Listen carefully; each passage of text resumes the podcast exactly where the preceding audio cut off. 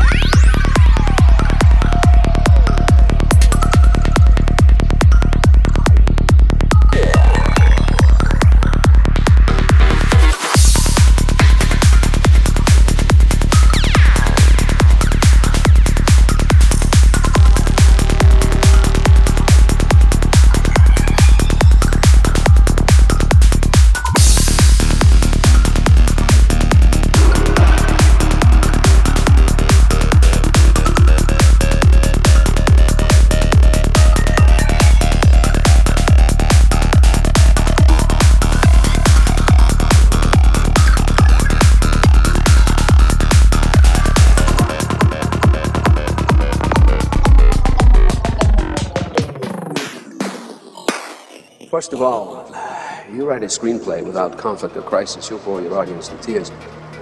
Secondly, nothing happens in the world?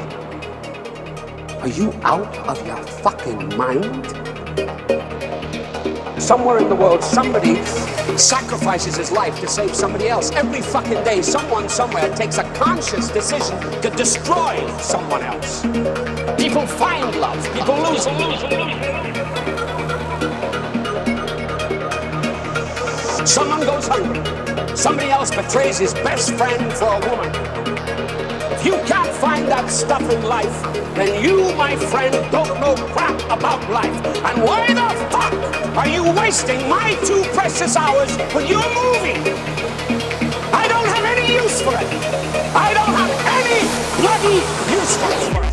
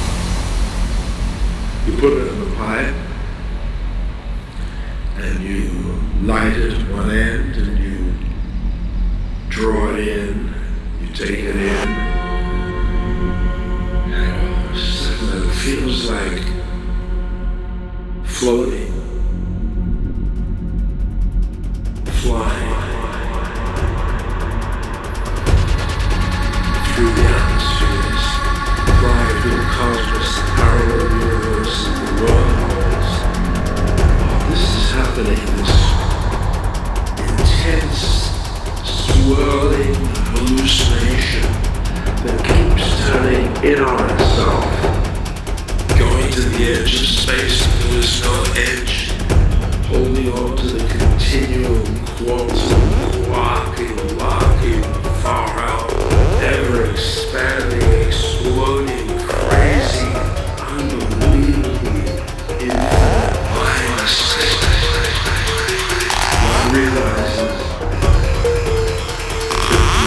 Absolutely.